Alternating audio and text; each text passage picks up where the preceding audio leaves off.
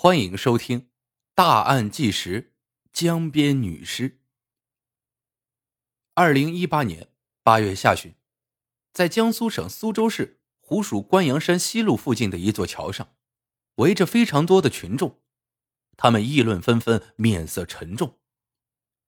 有一位市民当时是正打算捕鱼的，但没想到却看了一具漂浮的女尸，于是他马上拨打幺幺零报案。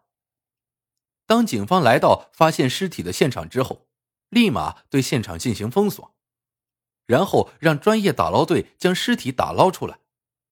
尸体在河里的初始状态是背部朝上，尸体已经高度腐败了，非常膨胀，根本看不清被害人原本的模样。当专业打捞队将尸体打捞上来之后，警方马上推测，这并不是意外落水呈现出来的状态。因为尸体的膝盖以下已经被截掉了，而他的颈部是有勒痕的。尸体的死状非常凄惨，法医从尸体的生理状态进行推测，被害人的年纪是在二十五岁到三十岁左右，她身高在一米五五到一米六之间。这名女子的头部被毛巾和塑料袋包裹着，她的身上是穿着睡衣的。按照常理，普通人是不会穿着睡衣到外面游荡的，所以被害人很可能是在家里遇害的。被害人的身上并没有可以证明身份信息的物品，那么警方该如何找到被害女子的线索呢？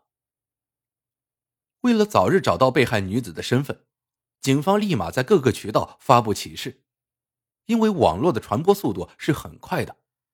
在启事发布了两个小时之后，就有来自陕西的群众打电话告诉警方，自己很可能是认识被害人的。警方也一户户进行侦查。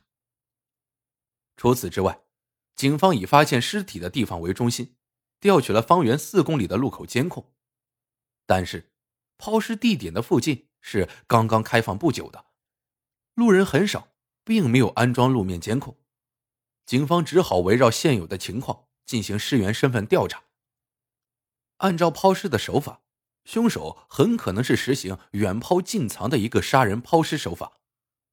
从被害人身上的物品，警方推测，第一案发现场应该是在室内比较私密的地方，说不定被害人与犯罪嫌疑人的关系匪浅，甚至是亲密的人。那么，犯罪嫌疑人为什么会对被害人下手呢？他们之间有着什么样的故事呢？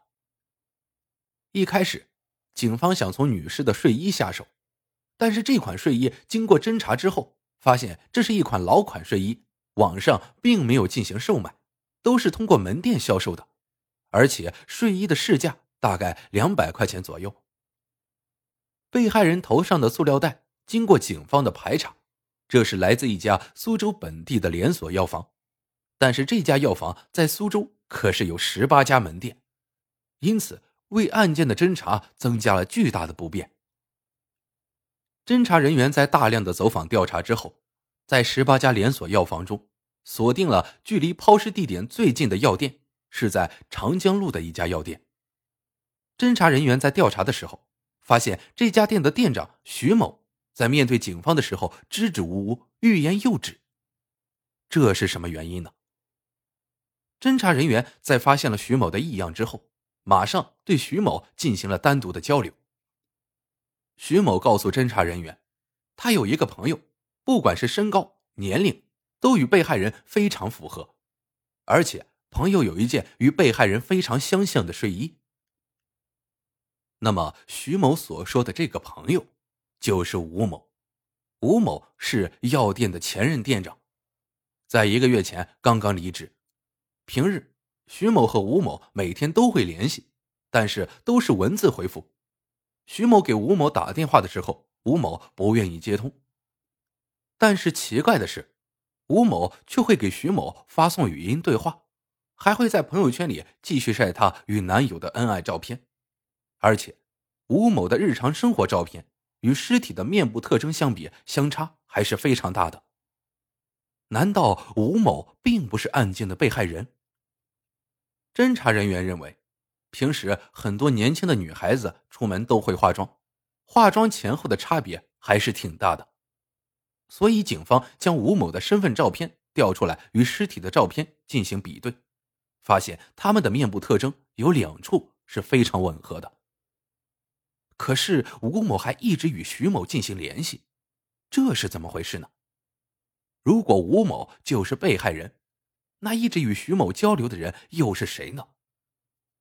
于是，警方马上来到了吴某的老家，找到了吴某的父母。吴某的父母告诉警方，他们已经很久没有和女儿联系了。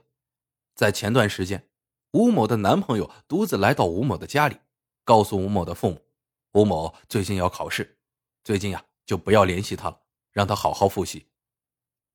于是，吴某的男朋友拿了一些他的书本和衣服之后便离开了。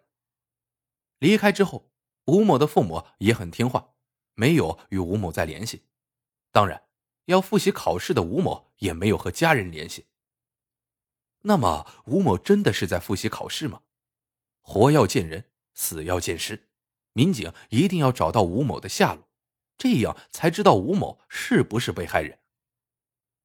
吴某虽然一直没有出现，但是吴某的男友却一直开着吴某名下的汽车频繁出入。警方根据对案发前后车辆的行驶轨迹的大量研判工作。找到了吴某的男友王某的下处，而且还在王某住所的监控视频内发现了他的可疑之处。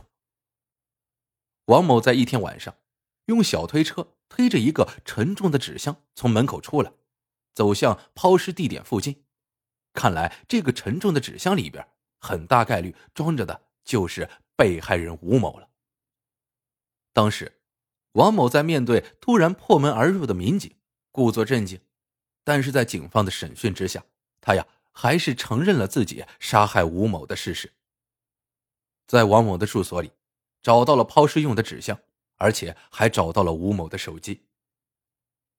在王某的手机上，民警发现王某这段时间正在大量搜索故意杀人之后会如何判刑，尸体抛尸河底会在多久之后浮上来，甚至还在购买记录上看到了王某在案发前一周。买了很多关于剔骨刀、小推车等物品。看来，王某是处心积虑的要杀害被害人吴某了。王某在杀害被害人吴某之后，不仅镇定的处理尸体，而且还耐心的稳住被害人吴某身边的人，处心积虑的掩盖事实，也算是煞费苦心了。可是，他们既然是亲密的男女朋友，那他们之间又有什么仇怨？以至于王某对吴某狠下毒手呢？其实，王某杀害女朋友吴某这件事情早就埋下了伏笔。王某酿造这个悲剧也是与其性格有关。当时二十四岁的王某，案发前在苏州从事汽车修理的工作。他与被害人吴某是在网吧玩游戏的时候认识的，当时加上好友聊天之后，便一步步的发展关系。后来。王某来到江苏旅游，终于与网友吴某见面。吴某是一九九一年出生的，比王某大几岁，但是姐弟恋可不是什么奇怪的事情了。于是两人一拍即合，当即确定了关系。可是，甜蜜过后的王某发现女友吴某是个很要强的女人，不管自己在外面做的多好，在外人面前，吴某总会贬低自己。王某的内心是很渴望得到他人的欣赏的，可是女友吴某却一点都不如他的意，不管什么情况下都会被女友拆台。王某从小与其父母的相处方式就是不怎么说话的，他的父亲也从来没有鼓励过他，似乎从来都是看不起他。在村里与王某年纪相仿的几个年轻人混的都比王某好，王某感觉自己拼尽全力。也无法达到那样的成绩。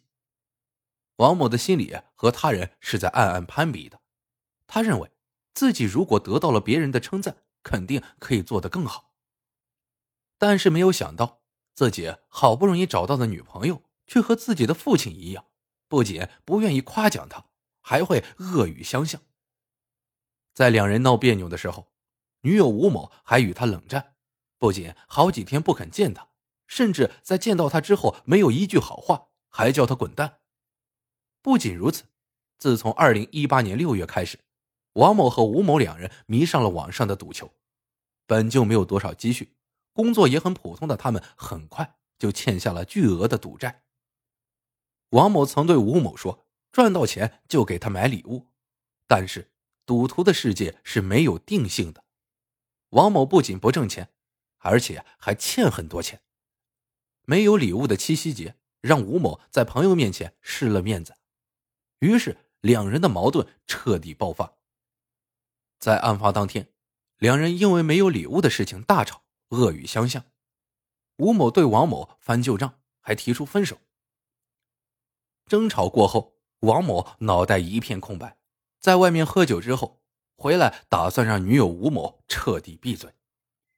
回到家里之后，王某在酒精的作用下，在迷迷糊糊之中，看到了桌上有一根网线，所以用这根网线勒住吴某的脖子。